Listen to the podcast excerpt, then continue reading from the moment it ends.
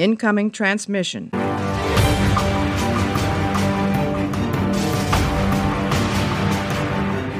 Hallo und herzlich willkommen zu einer neuen Ausgabe Warpcast. Heute wieder mit einem Perioden-Erstausgabenheft, nämlich der Nummer 3012, das Totenschiff. Ich begrüße Mario Staas bei mir. Hallo Mario. Schönen guten Morgen. Mario, Totenschiff. Sie sind unbarmherzige Jäger geboren auf einer Welt des Elends von Lisa Grimm. Und herausgekommen am Freitag, den 10. Mai 2019. Das Cover. Das Cover ist mega gut. Mm, Ich wollte gerade sagen, also genau das Gegenteil. Der fotomontierte Kopf von einem äh, Model und dann diese gezeichnete dazu ist ein Stilbruch, da komme ich überhaupt nicht drauf klar. Ja gut, das ist so ähnlich wie bei 3000, das ist ja auch, da haben sie so ein CGI-Modell gebaut für Perry und äh, Sicho Dorksteiger ist dann wieder eine Schauspielerin und die der Kairana ist eine Zeichnung, also Mir gefällt's nicht. ja, ich finde es aber cool, es ist ein cooles Science-Fiction-Cover. Spricht bestimmt auch junge Leute an und Neuleser mehr als äh, Altleser. Ja, ich kann zum Cover nichts mehr sagen, außer gefällt mir nicht. Sorry. Ich glaube, das Cover gewinnt auch in meiner Bewertung durch die durch den tollen Roman, der dahinter steht. Um da mal meine Wertung ein bisschen anzuteasen. Magst du uns ganz kurz die Handlung zusammenfassen? Wir erfahren die Lebensgeschichte von zwei Mutanten, Dancer und Schlafner. Ende. Ja. Ja, man, das ist praktisch so ein, so ein previously on Geschichte von den beiden akonidischen, Gott, wie hießen die da? Hast du die Namen noch im Kopf aus dem letzten Roman? Also ich kann zu Dancer und Schlafner nur sagen, sie heißen Odin und War. Ja, Diva oder Dwa, genau. Ähm, ja, das ist so, ein, so, ein, so eine Nachfolgegeschichte, wo praktisch deren Lebensweg nochmal bis dahin verfolgt wird, wo sie Perioden treffen und wo sie sich so ein, an den Scheideweg stellen und dann sich praktisch fürs Gute entscheiden. Ich kann mal von meiner eigenen Rezension ein bisschen äh, zitieren. Damals habe ich ja schon angefangen für Warpcore zu schreiben. Es geht im Endeffekt darum, Dancer und Schlafner, das ist 42 Jahre vor dem aktuellen Heft, also der Vorwoche, äh, wird auf einem von einem Vitalsuppressor besetzten Planeten dieses äh, Geschwisterpärchen geboren. Das Leben auf dem Planeten ist dann, ja, relativ eindringlich dargestellt, aber so bedrohlich irgendwie auch wieder nicht weil es zwar ein Dahinvegetieren ist und die auch wenig äh, Kraft haben, sich gegen Gefahren zu wehren. Andererseits, äh, ja, es ähnelt einer schweren Depression. Also es ist noch nichts, äh, zumindest für die Kinder ist es jetzt nichts, wo sie, wo man wirklich mitfiebern kann, dass sie wirklich vollends leiden. Es ist sehr unangenehm. Für die Erwachsenen ist es ein bisschen anders. Äh, Odin und Dwa also der junge Odin war zwei, ihre Tochter, äh, die sind offensichtlich ziemlich immun gegen den Suppressor. Ähm, und die Mutter gibt dann äh, innerhalb eines Deals mit den Kairanern äh, die beiden Kinder in kairanische Obhut, damit sie von dem Planeten runterkommen. Äh, ja, dann gibt's einige Experimente mit den Kindern, allerdings immer noch auf dem Planeten. Sie können mit ihrer Mutter an Bord eines Totenschiffs, das ist eine Walze von den Überschweren, der äh, die Planeten regelmäßig mit Nahrung versorgt und Leichen abtransportiert, fliehen, werden von Kopfgeldjägern verfolgt. Äh, die Mutter und die Kopfgeldjäger sterben. Schlafner und Dancer, so wie die zwei sich jetzt nennen, äh, übernehmen die Identität dieser Kopfgeldjäger und natürlich auch den Beruf.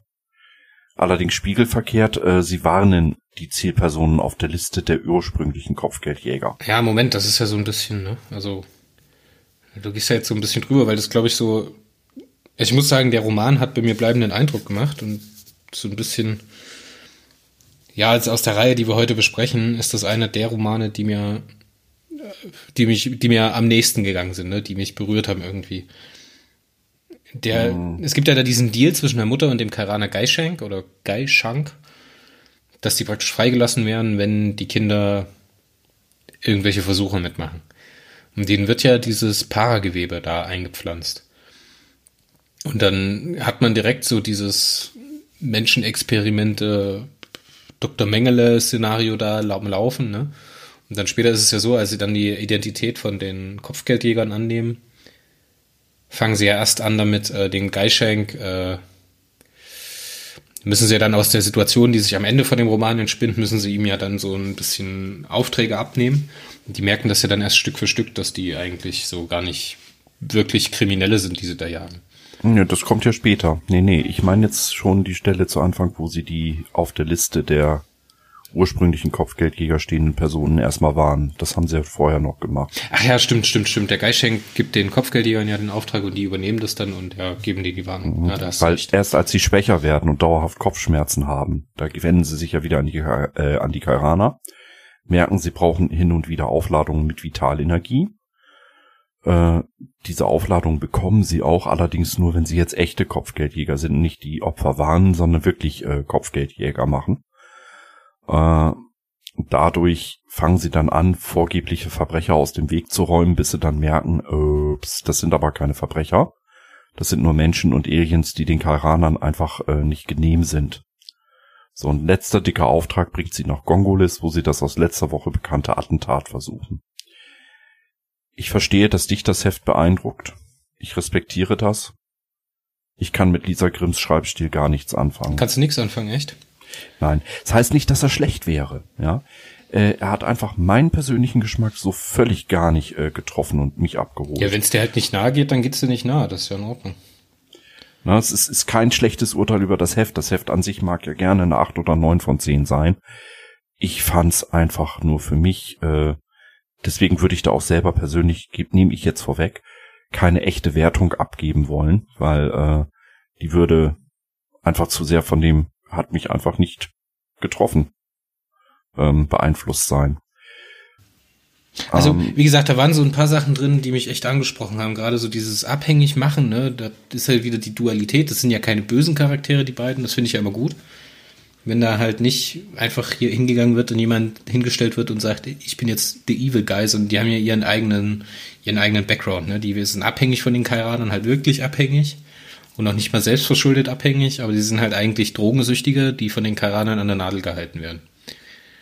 So blöd wie es klingt. Ne? Ich finde es gut, dass die Vitalenergie hier wieder so ein bisschen mehr Charakterisierung bekommt, dass man merkt, dass die also ein Machtmittel ist oder ja, eine Währung darstellt, ein wirtschaftliches Gut, mit dem man traden kann sozusagen. Ich finde es extrem gut, dass die auch dann zu so einem politischen Machtinstrument dann werden, dadurch, dass sie gut in ihrem Job als Kopfgeldjäger sind werden sie ja auch dazu missbraucht, politische Gegner zu verfolgen und äh, zur Strecke zu bringen.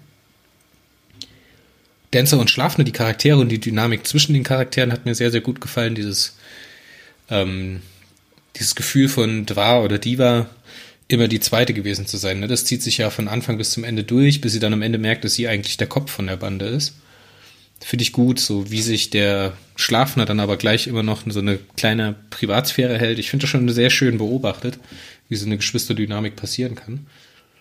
Ich habe den Roman wirklich genossen und ich mich hat das halt, was Lisa Grimm da geschrieben hat, wirklich schön angesprochen. Und ich hatte diesmal auch äh, Gelegenheit, mir mal das Interview von Lisa Grimm anzuschauen. Das ist ja ihr Erstling gewesen. Das hätte ich überhaupt nicht gedacht, als ich das gelesen habe. Also ich fasse noch mal kurz zusammen, was ich dazu bei Warpcore schrieb. Äh, die Handlung an sich war durchaus spannend. Kann ich jetzt einfach so, auch wenn sie mich nicht abgeholt hat, beurteilen. Äh, es gab ein paar deutliche Einblicke in politische und soziale Strukturen der Handlungsgegenwart. Äh, die Kairaner arbeiten mit allen Mitteln, um sich die Vormacht in der Milchstraße zu sichern und zu bewahren. Okay, da wurden sie mal schon so ein bisschen als böse geteasert, ne? Überdies ernten sie in sehr großem Umfang Vitalenergie. Die Suppressoren scheinen relativ weit verbreitet und die gewonnene Vitalenergie auch keine Mangelware. Ähm, insgesamt habe ich das Heft als relativ gut gewertet, ja, aber es hat mich halt emotional nicht berührt. Ähm, was mich halt so im, im Nachhinein wieder so ein bisschen angurkt, hier wurde mal tatsächlich beschrieben, dass, dass es viele Planeten gibt mit Vitalenergiesuppressoren. Das war aber auch so ziemlich die einzige Stelle, wo das wirklich mal äh, spürbar wurde im ganzen Zyklus. Und was mit der Vitalenergie wird. Du meinst, dass diese Ökonomie die da ein bisschen, bisschen mehr beleuchtet wird, wie das Netz ist, wo die das ernten, wie die das verwenden und sowas. Ja, die Verwendung steht noch gar nicht so wirklich, äh, die steht irgendwo zwischen den Zeilen. Wir haben halt Vitalenergieernte in großem Umfang, aber irgendwie, weißt wenn du einen einzigen Planeten stellvertretend für alle nimmst und danach nie wieder Planeten erwähnst, wo geerntet wird, dann hat das irgendwie was von Unwirklichkeit. Es wirkt diffus. Ja, es wirkt nicht scharf, ja, das, ja, das sehe ich schon, ja. Ja. Und genauso, was wird mit der Vitalenergie? Ja, es gibt ein paar unsterbliche Kairaner. Es gibt ja offensichtlich hier jetzt so ein paar, äh, äh, ja, im, im Endeffekt Vitalenergie-Junkies. Aber da werden ja ganze Planeten abgeerntet. Ja, what the fuck machen die eigentlich mit dem ganzen Zeug? Bis heute noch keine echte Antwort. Ja, ich will jetzt nicht gespoilert bekommen, ne, aber es gibt ja da so ein paar Ideen, die ich hätte. Aber da will ich jetzt ehrlich gesagt nicht mit dir drüber sprechen, weil sonst spoilerst du mich wieder genauso wie bei Atlan.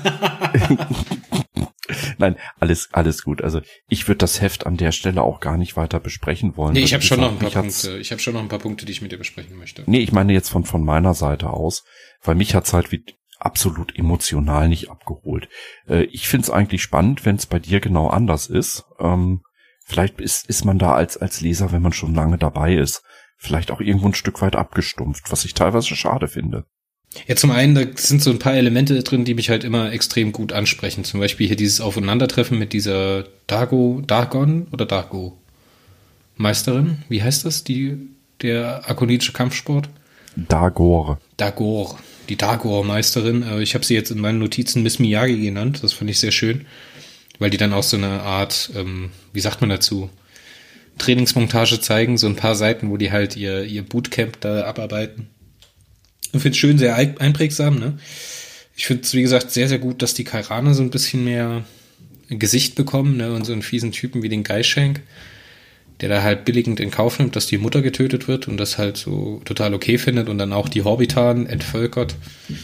Fand ich eine gute Idee, fand ich gut, dass der fies gemacht wird, fand ich echt gut. Und ich finde, dass man sich hier endlich mal was ausgedacht hat, was äh, dem Schema der Feind meines Feindes ist mein Freund so ein bisschen widerspricht. Und was so ein bisschen abseits geht, dass es hier so ein bisschen mehr Dynamik bekommt, ne? Dass es halt, äh, dass die sich alle nicht ganz grün miteinander sind, aber halt alle irgendwelche Beziehungen zueinander haben müssen, weil sie sonst nicht überleben können. Ja, ich lasse das so im Raum stehen, weil, wie gesagt, ich und ich muss sagen, im Gegensatz zu den anderen Heften, dadurch, dass das hier so eine zeitübergreifende Zeitrafferhandlung ist, ne, die, die ja über das ganze Erwachsenwerden von den Kindern, äh, von den beiden Zwillingen läuft, finde ich hier schön, diesen Tempowechsel zu haben. Wenn man nämlich davor mal die Hefte macht, die sind halt immer sehr auf kleine zeitliche Rahmen eingegrenzt und erzählen halt immer so eine kleine Tagesgeschichte, so jetzt mal aus der Luft gegriffen, ohne jetzt den Zeitraum genau benennen zu können. Aber hier ist so ein ein anderer Erzählwechsel, also äh, Erzähltempo mit drin. Das habe ich sehr genossen und das hat mich so aus dem Trott der vorhergehenden Hefte so ein bisschen rausgerissen. Das fühlt sich bis jetzt auch immer noch so an, dass es halt ein davor und danach ist. Weißt du? Mhm. Das ist so ein, das ist so eine Zäsur, dass das halt da so eingebaut wird. Fand ich gut. Ähnlich ist, habe ich es dann zum Beispiel auch mit den äh, Heften von Ushizic, die auf IA spielen. Das ist für mich so ein ähnlicher Bruch nochmal in der Handlung. Ja, wie gesagt, ich mag ja eigentlich fast alles. Ich habe hier kaum was auszusetzen. Das Einzige, was ich ein bisschen schade finde, ist, dass hier zu dieser, zu dieser Heldenreise, die hier so ein bisschen abgerissen wird, ähm, dass es nett gewesen wäre, hätten die beiden in so einem Dialog oder in so einem Monolog ihre eigentliche Motivation am Ende nochmal gesagt, so. Oder hätte man auf einem Gespräch zwischen Dancer, Schlafner und Perry geendet, wo die so einen Bekennermonolog halten. Weißt du, was ich meine? Ja. Das hätte ich gut gefunden. Das hätte für mich nochmal die, das Ende ein bisschen rund gemacht. Aber ähm, ja, dann Wie gesagt, mehr habe ich da nicht zu meckern.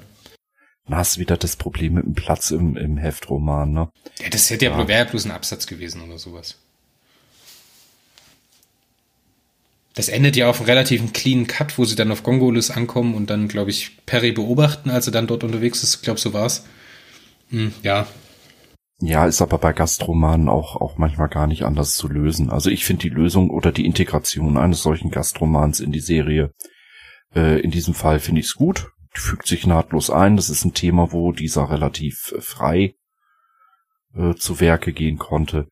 Ich bin mal gespannt, was ich so an anderen Heften von ihr noch zu lesen krieg oder äh, meinetwegen auch in der Schwesterserie in Neo. Ähm, vielleicht gefällt mir das ja einfach besser. Ich glaube, mit ihrer Schreibe passt es ja auch besser zu Neo als zu als zur Erstausgabe. Also ich habe ganz offen gesagt das Gefühl, wenn ich so, so ein bisschen reflektiere, ich meine, das Heft habe ich jetzt vor anderthalb Jahren gelesen, aber ich habe es noch relativ präsent. Ähm, es hätte ihr wahrscheinlich sehr gut getan, wenn sie mehr Platz gehabt hätte. Ja, das kommt auch so ein bisschen im Interview. Das will ich einige Punkte auch gleich noch ansprechen. Aber du kannst dich doch erinnern, irgendwie davor im Heft oder danach in einem Heft gibt's ja die Szene, als äh, Perry zu den beiden ins Gefängnis geht, als er die dann eingecasht hatte. Ich finde, das wäre eine gute Stelle gewesen, wo diese beiden, wo dieser Roman praktisch endet, weißt du? Ähnlich wie der Eschbach halt auf äh, Operation Stardust endet, beziehungsweise auf der Unsterbliche, glaube ich, ne? Was? Mhm. Ja, das ist ja der Endpunkt da, ne? Und da hätte man hier auch so ein bisschen ein, zwei. Ja gut, da weißt du dann natürlich, ob nicht ganz, ob diese Szene mit Perry im Gefängnis, wo er zu den beiden geht. Ob die im, äh, ähm, im Expo gestanden hat, ja, ja. Richtig, und da die Hefte ja teilweise so geschrieben werden, dass teilweise Heft 2012 fertig ist, bevor Heft 2011 ausgeschrieben ist, Deadlines und so, ne, Autoren, ne, Zwinker, Zwinker, da kann das dann schon passieren, dass, dass diese Endnote vielleicht gar nicht im Expo stand als Anknüpfungspunkt und ja, dann, dann passiert sowas, weißt du, und ich meine, ich, ich stimme dir zu. Ja, ich bin auf deiner Seite. Also ich habe mir hier nochmal das Interview mit der Lisa Grimm angeschaut. Ist das eigentlich ein Künstlername oder ist das ein Synonym? Ich muss ganz ehrlich sagen, auf die Interviews äh, habe ich mich nicht vorbereitet, kann ich dir nichts zu sagen. Ja, aber hier war es relativ interessant. Ich lese die auch immer mal mit, aber bis jetzt war noch nicht großartig, zumindest habe ich nichts Erwähnenswertes gelesen für mich. Ähm, es war ihr Erstlingsroman, das war cool und dann hat sie einfach mal eiskalt im Interview gesagt, dass sie vorher bloß zehn Hefte gelesen hat. die Altleser haben bestimmt geschäumt. Ach, und sie, ja. sie hat äh, bewusst um ein Expo gebeten, wo Perry nicht mit auftaucht, was ich eine sehr, sehr glückliche Wahl finde. Wobei ich an der Stelle jetzt bitte noch mal ganz kurz sagen möchte, ich möchte das jetzt nicht sagen, dass die Altleser geschäumt haben, sondern dass die Hardcore-Fans geschäumt haben. Da würde ich gerne ein bisschen unterscheiden wollen. Ja, okay, okay. Dann sagen wir Hardcore-Altleser-Fans. Meinetwegen. Nein, alles gut. Heute bist du mal der Arrogante und ich der. Ich bin nicht der Arrogante. Ich nehme halt, ich reflektiere euch bloß meine Wahrnehmung als äh, Einsteiger. Darfst, darfst, du doch auch. So, ähm, ich fand, also sie hat auch extra nochmal gesagt, dass sie super viel Bammel davor hatte, das zu schreiben und super viel Respekt vor der Reihe und dass sie sich vorgestellt hatte, dass die Expos expliziter und enger geknüpft sind. Sie war ein bisschen überrascht, so hat sie es zumindest ausgedrückt, dass das so lose geschrieben war, ne, dass so viel Freiraum für sie übrig geblieben ist. Das finde ich so einen schönen Einblick. Und vor allen Dingen hat dann auch später gesagt, dass sie halt die äh, Expos für die folgenden und vorangegangenen Hefte nicht gekannt hat. Da kommt das wahrscheinlich her mit dem Anknüpfungspunkt, wie am Ende der Bogen geschlossen wird. Ja, hm, dann muss der Endpunkt sozusagen im Expo drin gestanden haben, dass er, dass er der Roman auf Gongoles endet. Ja, aber eben nicht detailliert, sondern ja, ja. lasse ihn enden mit. Kurzer Abriss, äh, Fakten aus dem vorherigen Expo. Also ich weiß, wie so ein Expo aussieht. Ich habe, äh, obwohl der Verlag da ja und der Klaus Frick äh, die Finger drauf halten von einem ehemaligen Autor, äh, man ein paar der Expos lesen dürfen, ja, fotografieren darfst du sie nicht und so weiter. Aber ich habe da schon ein bisschen lesen können und es ist wirklich, manchmal hast du ein Expo, das ist nicht mal zwei Zeilen. Das heißt einfach nur, bringe Charakter A von Punkt B nach Punkt C. Fertig. Und dann hat sie für unser Gespräch relativ passend am Ende über ein gutes Buch gesagt. Ein gutes Buch ist ein gutes Buch, wenn es den Leser bewegt und berührt. ich gebe dem Roman eine 8 von 10. Ich enthalte mich in diesem Fall mit der Wertung, weil, äh, wie gesagt, es hat mich emotional gar nicht berührt und da wäre eine Bewertung jetzt völlig äh, falsch. Da würde ich sagen, lassen wir es heute mal dafür gut sein mit der 3012 und werden uns beim nächsten Mal unterhalten über das Heft.